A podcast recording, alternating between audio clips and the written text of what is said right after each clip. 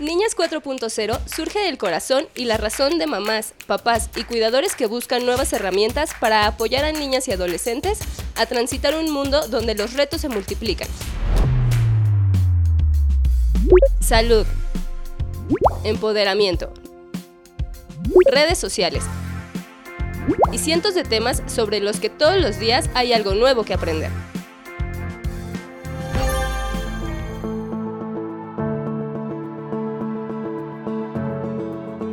Hola, buenos, buenos días o buenas tardes, eh, donde se encuentran en estos momentos. Les damos la bienvenida a esta nueva temporada de Niñas 4.0, esta plataforma donde queremos ser este espacio de acompañamiento para mamás, papás y cuidadores, sobre todo cuidadores, porque sabemos que el mundo está lleno de cuidadores que no necesariamente tuvieron un hijo, pero que están a cargo de, eh, de criarlos, de educarlos, de acompañarlos para que se integren en esta vida adulta, ¿no? Y este, esta eh, nueva temporada nos da mucho gusto abrirla con Irene García. Irene es eh, encabeza paternidad digital y nos da mucha emoción que esté aquí eh, acompañándonos en, este momento, porque creemos que es muy importante abrir con un tema que tenga que ver cómo los niños, las niñas y los adolescentes se enfrentan con los entornos digitales que tenemos hoy en día, ¿no? Una cosa que en la cual no nos podremos eh, escapar ya en el futuro próximo eh, cercano, ¿no? Y nuestros niños, niñas y adolescentes, pues mucho menos. Irene, muchas gracias, gracias por acompañarnos y por aceptar la entrevista en este espacio. No, mil gracias a ustedes. La verdad es que es un tema que me apasiona. Llevo varios años, yo creo que un poquito antes de la pandemia, hablando de cómo necesitan los niños y niñas y adolescentes este acompañamiento parental, esta supervisión y la presencia que jamás será eh, satisfecha al 100 por cualquier dispositivo podrán decir lo que sea, pero la presencia, como bien dices, ¿no? De un cuidador no importa si eres abuelito, tío, este, estás a cargo, maestros, son súper importantes, ¿no? Que estén al lado y que guíen de una forma positiva a estos niños digitales. Buenísimo, muchas gracias. Eh, platícame un poco, un poco ¿Cuál ha sido tu experiencia? ¿Cómo empezaste en esto? Sé que empezaste mamá bloguera y después te llegó la pandemia. Había algunas cosas cuando empezaste estos temas de, de cómo enfrentarnos a los contenidos digitales con nuestros hijos sin caer en la prohibición de no veas nada, porque pues eso no va a funcionar, ¿no? ¿Cómo empezaste en este camino? Fíjate que yo fui eh, parte del Stream Team de Netflix, que era el equipo de mamás blogueras que Netflix eh, eh, seleccionó cuando llegó a México. Entonces nos pasaban muchos trailers, muchos este, adelantos de las series que iban a venir. Y hubo una serie que a mí me llamó mucho la atención, que era por 13 razones o 13 Reasons Why. Es una serie de adolescentes donde hay el suicidio de una de las compañeras y cada uno de los episodios empiezan a, decir sus razones, ¿no? O sea, las razones de por qué toman la decisión de suicidarse. Yo vi ese, ese eh, trailer y de verdad mi hijo estaba eh, cumpliendo 13, ya casi 14 años y dije, lo va a ver, ¿no? La directora de comunicación para México y Latinoamérica nos mencionó, no estamos recomendando que los adolescentes vean solos la serie, sino que las familias hagan co-viewing. Y en ese momento esa palabra como que dije, ¿qué es co-viewing? ¿Qué, ¿Qué significa? Y básicamente es acompañamiento parental, que tú compartas el espacio con tu hijo y platiques con él de los temas que están viendo en pantalla. ¿Por qué? Porque de esa forma tú quitas este eh, estigma de hablar de suicidio, de hablar de una violación, de agresión sexual, de adicciones, porque lo estás poniendo en la pantalla, estás utilizando como pretexto la película o serie. Se me hizo increíble, así lo hice con mi hijo y dije, qué maravilla poder hablar de temas que consideramos muchas veces muy fuertes o tabú usando una serie. Entonces empecé a hablar de estos temas, te digo, mucho antes de la, de la pandemia, y después empecé a ver que cada vez se hablaba más de ciberbullying, de grooming, de sexting, ¿no? Y cuando llega la pandemia, claro, ya teníamos, ¿no? O sea, las herramientas, los peligros a un clic de distancia. Entonces me em, empezaron a invitar empresas principalmente para hablar con los empleados, ¿no? De cómo manejar la escuela en línea, pero también que los papás estuvieran como más enterados, informados de los peligros, no para prohibir. Yo entiendo que cuando tú empiezas a escuchar todos estos términos, quieres encerrar a tu hijo y aventar los dispositivos y la computadora por la ventana pero eso no resulta. Lo que resulta es sentarnos, primero informarnos como papás y después hablar con nuestros hijos, no desde el miedo, sino desde el te quiero proteger te voy a dar todas estas, toda esta información para que tú estés al pendiente. Lo hacían nuestros papás, ¿no? Cuando íbamos a la calle, no hables con extraños, fíjate, voltea a los dos lados antes de cruzar la calle y demás. Y claro, nos aventaban a la calle, pero con estas eh, guías, ¿no? Con estos valores, con estas... Eh, forma de manejarnos. Es lo mismo lo que tenemos que hacer con nuestros hijos. Y siempre les digo, si no sueltas a tu hijo en la calle, no lo sueltes en internet. ¿no? Tienes, no estás seguro, aunque esté en su cuarto, esté en la sala de tu casa, no estás seguro. Tenemos que saber como todos los riesgos a los que se enfrentan y también darles las herramientas, qué hacer en un momento dado. Sí, eh, a, mí me encanta lo que dices el, del acompañamiento, porque sí, efectivamente, la, primera intención es no cancelemos, bueno, que lo puedan hacer, les ponemos 47 controles parentales en el celular y en la computadora, pero la realidad es que sabemos que los van a saltar.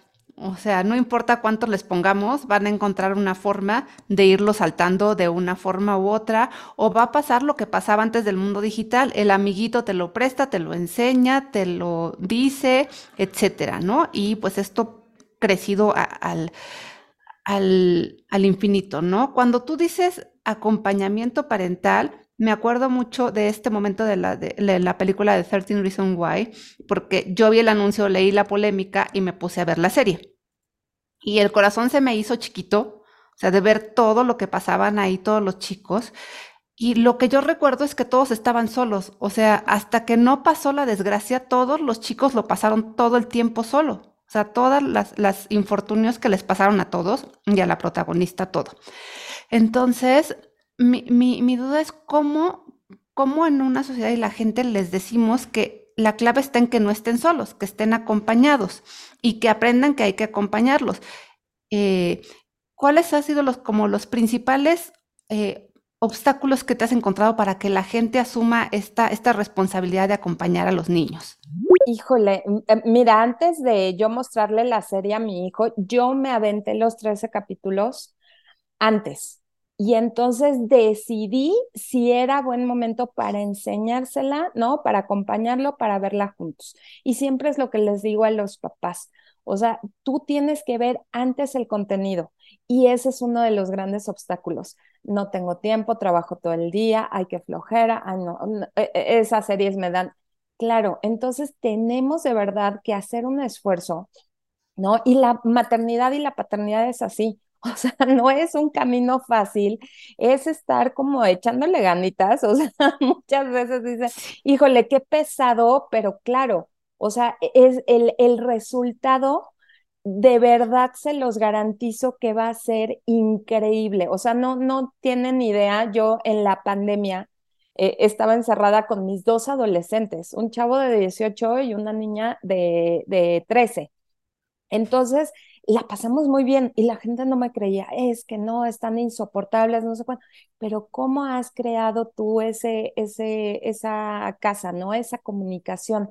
Mis hijos saben que pueden hablar conmigo de cualquier cosa. Entonces, el, el mostrarles cuál es el, el, resultado final, ¿no? Es lo que les digo, ojalá todos se llevaran con los adolescentes como yo me llevo con los míos, que los disfruten. Mucha gente me dice, oye, qué flojera que llegan a la adolescencia, estoy sufriendo, no sé qué.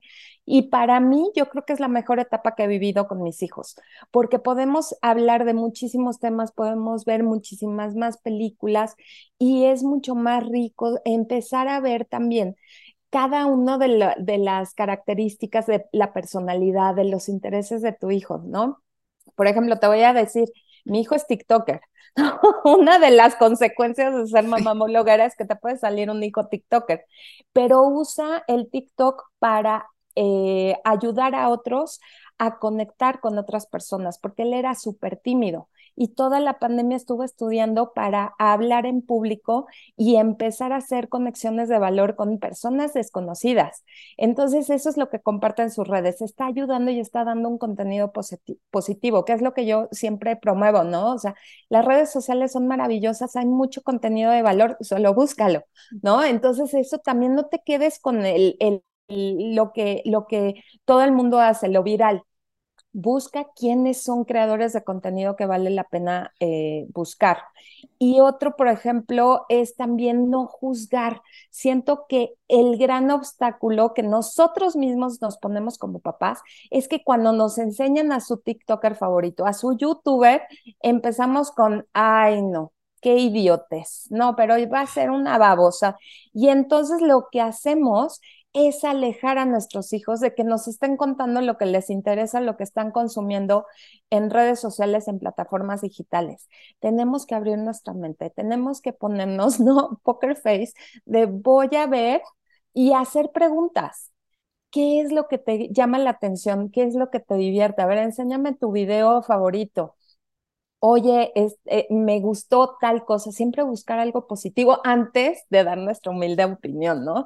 Entonces, el, el estar abiertos, usarlo en positivo y siempre sacar una lección. Yo siempre he dicho, un youtuber te puede ayudar a, educar a tus hijos si estás abierto y ves algo positivo. O, aunque haga algo negativo, oye, ¿te parece bien lo que le hizo a su abuelita? ¿Tú le harías eso a tu abuela? ¿Te gustaría que tu mejor amigo te hiciera esa broma?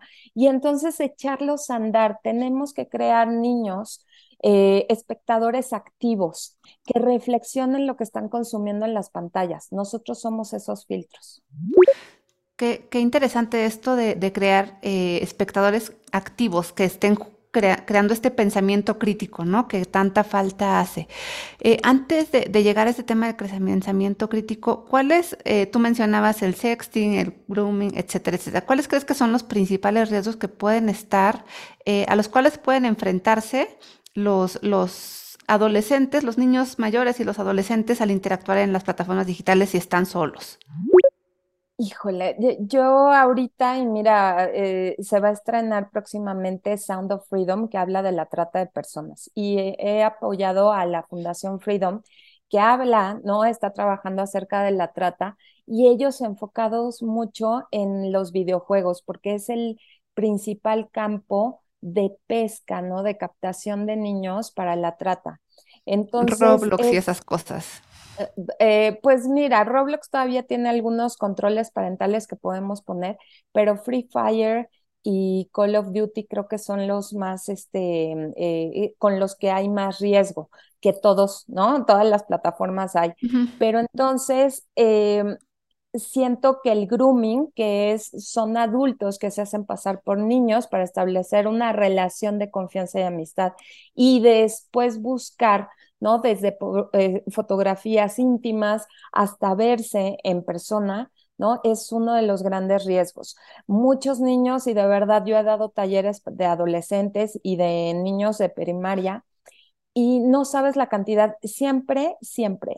Hay un niño que me dice, a mí me contactaron, a mí me escribió tal persona, mi amigo virtual me está pidiendo mi dirección, de verdad es algo que los papás, y, recuerdo mucho a una mamá porque me decía, oye, pero es que el grooming, la verdad es que se me hace un tema que, que mi hija de ocho todavía no está preparada. Bueno, fue la niña que dijo, mi amiga, este, la contactaron y decía el señor que estaba en su closet. O sea, imagínate, ¿no? Nosotros por querer creer que estos niños están seguros, porque están en mi casa, porque yo eh, los cuido muchísimo, no van a tener este tipo de contactos. Y mira, como decías, ¿no? El amiguito de la escuela, el vecino, ya están teniendo este tipo de, contactos, ¿no? O de acercamientos que puede, si ellos eh, lo, lo siguen, ¿no? Siguen la comunicación y demás, se pueden poner en riesgo.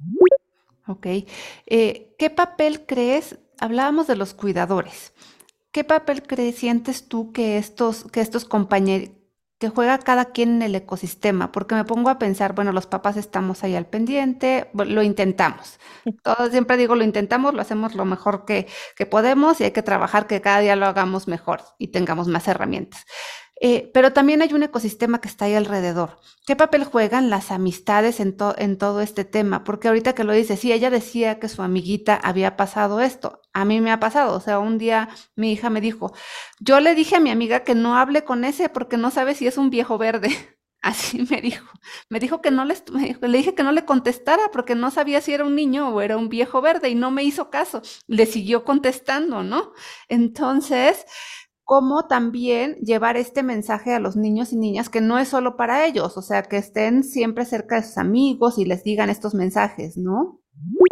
Sí, fíjate que además del taller de prevención de riesgos digitales para niños, desarrollamos un taller de la amistad. O sea, creemos firmemente que el hablarles de los niños de valores, ¿no? De que ellos sepan identificar un buen amigo un buen amigo y se los decimos, ¿no? No te va a hacer, no te va a obligar a hacer algo que no quieras y nunca te va a obligar a hacer algo que te pueda hacer daño, ¿no?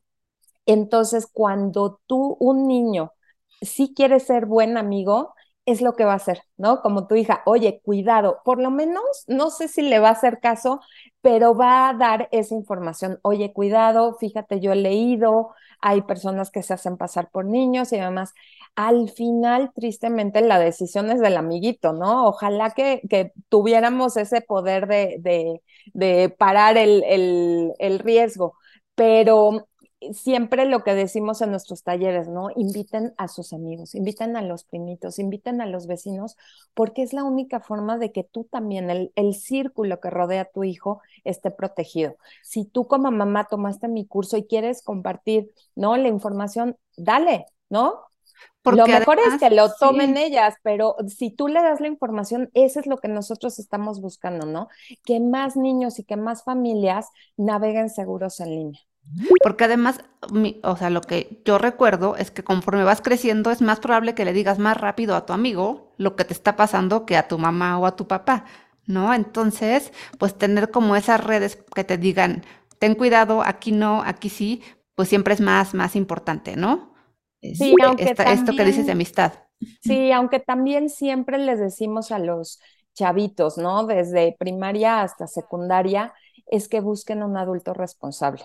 ¿Por qué? Porque muchas veces, como bien dices, le cuentan a la mejor amiga, la mejor amiga tiene otra idea completamente distinta, totalmente errónea, y entonces los puede poner en peor peligro. Entonces, siempre hacemos como un escudo de, de seguridad donde ponen a sus personas de confianza.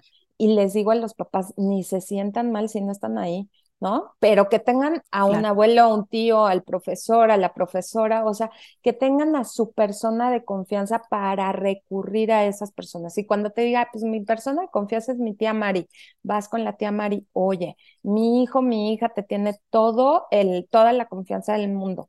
Lo más seguro es que si está en algún problema, te va a llamar, ¿no? Ayúdalo y llámame a mí, ¿no? Para saber y, y saber qué hacer, ¿no? O sea, también quiero enterarme.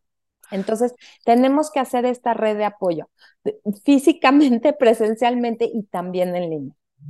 Que esto de la red de apoyo y el escudo me parece una, una cosa súper útil y, y, permítanos compartirlo también para que vayamos creciendo esta, esta intención nos vayamos educando todos, ¿no? En cómo, cómo acompañar a los niños. Creo que el tema de la educación y la capacitación es bien importante.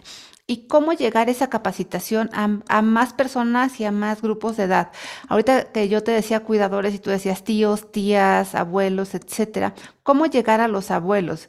Porque son generaciones que no necesariamente manejan digital, o sea, muchos ah, chatean por WhatsApp, pero ahí acaba su, interacción y entonces no necesariamente están conscientes de que tienen que estar al pendiente, ¿no? Los casos de que, ah, pues sí, la, la, abuelita está cuidando a la niña, pero pues como está ahí en la casa y la ve ahí todo el tiempo, pues dice, está segura, ¿no? Y la niña metida en la computadora o en el teléfono y no se fija ni en qué está haciendo, ¿no? ¿Cómo llevarlos también a que entiendan que esto también es un tema importante? Ay, es un tema que a mí me encanta. En Estados Unidos le llaman alfabetismo digital y siento que ya es lo mismo que tenemos que hacer la base para todos porque no importa la abuelita. Yo tengo muchísimas abuelitas en línea que están más preocupados que los papás, que están más al pendiente y me dicen, oye, quiero tu curso para mi hija porque yo veo que lo deja ver cualquier cosa. Ya son como personas mayores, pero más conscientes, ¿no? Y si son digitales, yo creo que son un, un, gran este, apoyo para las familias. Entonces, ¿cómo llegar eh, con tu mamá? Con tu, la abuelita y demás, que digo, la verdad son unas súper ayudas, ¿no? Para las mamás que trabajamos y tenemos mil pendientes, que nos echen la mano y hablarles de lo mismo, ¿no? O sea, no espantarlos, porque siento que también hay abuelas de, no, eso es el demonio, no, no toques, no, no te metas, no veas nada. No, decirles, oye, voy a configurar tu Netflix para que cuando vengan los niños les aparezcan nada más este, programas de, para menores de 13 años, ¿no? Y entonces relajas a la abuelita, porque yo entiendo también el estrés que viven las personas mayores, ¿no? De tener la responsabilidad de los chavitos, llevarlos con la computadora, ¿no? Con la laptop, con la tablet que tú ya configuraste a casa del abuelo. Decir, ¿sabes qué? Mejor que no se metan a tu, a tu computadora o te la configuro. ¿No? Sí es un esfuerzo extra y yo entiendo que vivimos, ¿no? En, en el corre, corre, en la prisa, pero de verdad, más vale una hora de estar configurando los controles parentales que años de terapia, porque el niño se encontró con una página, con un contenido pornográfico, con algo que de verdad quisiéramos meternos y, y borrarlo y no se va a poder. Entonces, siento que sí es tomarnos el tiempo, sí es hablar con los abuelos y no hacerlos sentir de, de, mal, o sea, todos estamos igual, ¿no? Los únicos que saben manejar todo rapidísimo son los chavitos. Entonces, también tener como esta paciencia con nosotros mismos y con los adultos mayores de enseñarles, oye, ¿sabes qué? Aprendí que fíjate que hay aplicaciones que los bajan, entonces, mejor te traigo la computadora, no es que la tuya esté mal, pero ya configura la mía, ¿no? Y tal vez la abuelita dice, oye, pues configúrame la mía también porque no me quiero encontrar cosas que no quiero, ¿no? Y entonces generar esta comunicación también con los abuelitos. Les digo, el co-viewing, el acompañamiento no es nada más para niños, sino también para los, nuestros papás. Ok, muy, muy interesante todo el concepto de, de co-viewing. Eh, nos quedamos con eso para, para este capítulo. Nada más quería pedirte si, si podemos cerrar.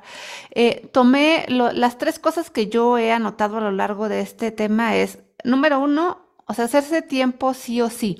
Nuestros hijos son lo más importante. No hay actividad más importante que, que atender a, a un ser humano nuevo, ¿no? Creo. Entonces, hacerse el tiempo. El segundo es no juzgar porque estamos metiendo ahí pues nuestras, nuestros eh, juicios de valor que no necesariamente están de acuerdo con lo que dicen los niños. Y tercero es hacer preguntas y tener esta empatía de querer saber más. ¿Qué otras cosas quisieras añadir para cerrar esta, esta conversación? Pues yo creo que nosotros como papás, el, el no cerrarnos, no satanizar y no querer aislar a los niños estos niños, la generación Z, la generación alfa, ya son niños nativos 100% digitales. Entonces, si nosotros les quitamos todas estas herramientas, dispositivos, aplicaciones, videojuegos, los estamos aislando porque por ahí también están viéndose, ¿no? Y la pandemia nos lo mostró. Yo tenía a mi hija jugando Roblox con su mejor amiga que no pudo ver durante más de un año, atacadas de la risa a distancia. Y ese es un gran valor. Yo agradecí muchísimo el que pudiera tener acceso a un videojuego eh, supervisado, ¿no? Veía que era lo que estaba jugando, pero que se podía conectar con, con su amiga que tanto extrañaba, ¿no? A muchos niños la tecnología los salvó, entonces, no satanicemos, sino encontremos lo positivo y claro, previniendo, viendo controles parentales, configuración, pero no hay mejor control parental que nosotros estar al lado de ellos. Muchísimas gracias Irene, gracias por esta conversación, gracias a ustedes por escucharnos en nuestra nueva temporada eh, serie de conversaciones de Niñas 4.0. Los invitamos a seguirnos en nuestras redes sociales, que en Facebook y Twitter eh, y, e Instagram son Niñas 4.0. Ahí nos pueden encontrar para compartir cualquier comentario y para ver pequeños fragmentos de esta, de esta conversación. Gracias a todos. Niñas 4.0 surge del corazón y la razón de mamás, papás y cuidadores que buscan nuevas herramientas para apoyar a niñas y adolescentes a transitar un mundo donde los retos se multiplican. Salud. Empoderamiento. Redes sociales. Y cientos de temas sobre los que todos los días hay algo nuevo que aprender.